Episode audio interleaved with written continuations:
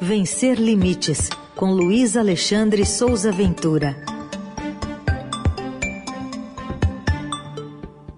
Momento da diversidade e da inclusão aqui na programação da Eldorado. Oi, Ventura, bom dia. Bom dia, Heisen. Bom dia, Carol. Bom dia. Bom dia, ouvintes. Bom dia, equipe.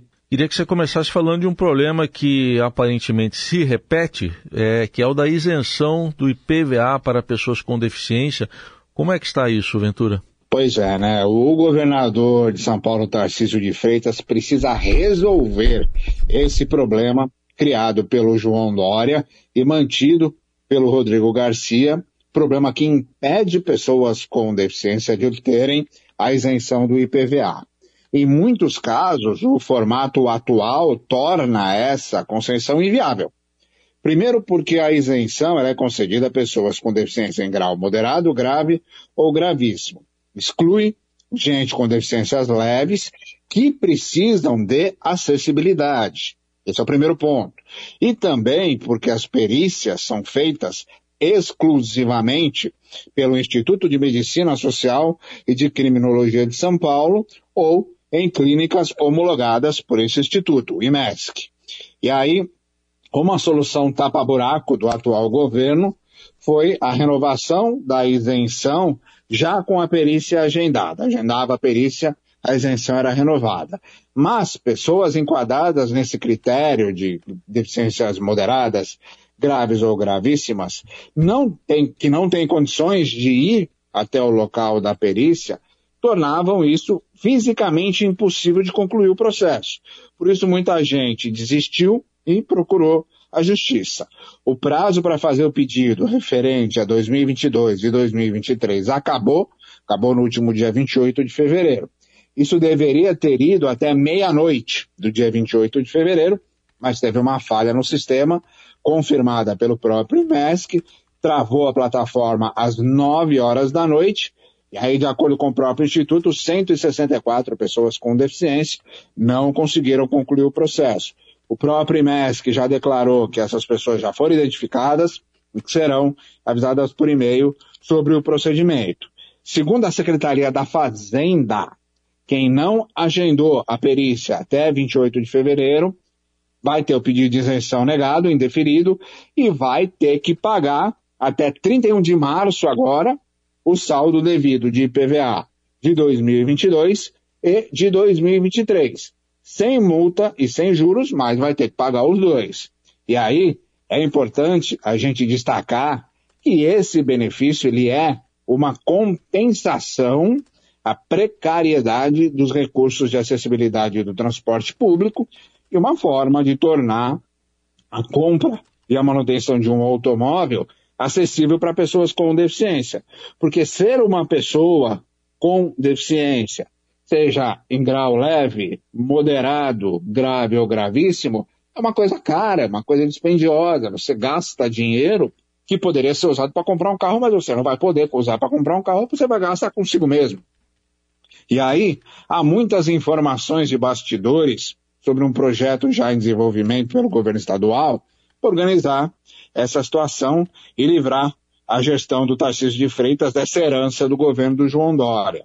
Há também nos bastidores aí quem afirme que essa medida lá de 2020 do Dória, centralizada na arrecadação, ela foi uma medida de olho na campanha presidencial do Dória, na distribuição de dinheiro, na troca de alianças. A campanha do Dória não vingou, né?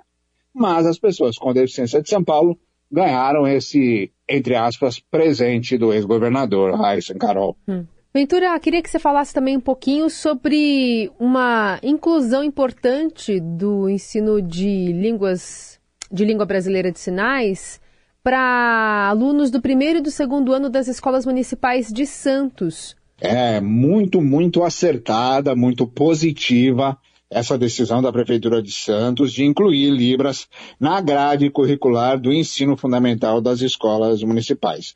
A partir de agora, já do ano letivo de 2023, Libras é disciplina fixa para aproximadamente 5 mil alunos do primeiro e do segundo anos e tem uma meta de chegar até o nono ano, que é o último ano do ensino médio, né? De forma gradativa, todo mundo aprendendo Libras do primeiro até o último ano da escola.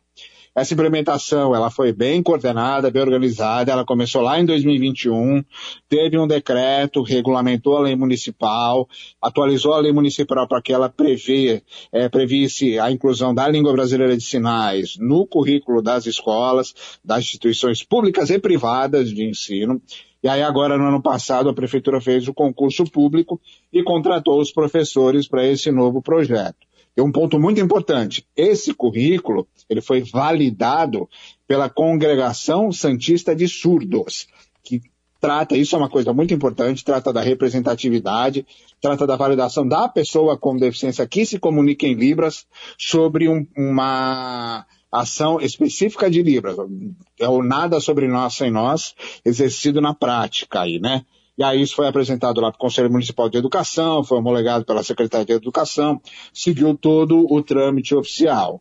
A Prefeitura de Santos explicou que esse trabalho não modifica a estrutura que já existe de 14 intérpretes de Libras que continuam trabalhando normalmente, atendendo 30 alunos que tem é, atualmente nas aulas do ensino regular das escolas municipais de Santos. Como eu falei, isso é uma decisão muito positiva, é uma decisão muito acertada, porque o resultado dessa inclusão ele é muito concreto.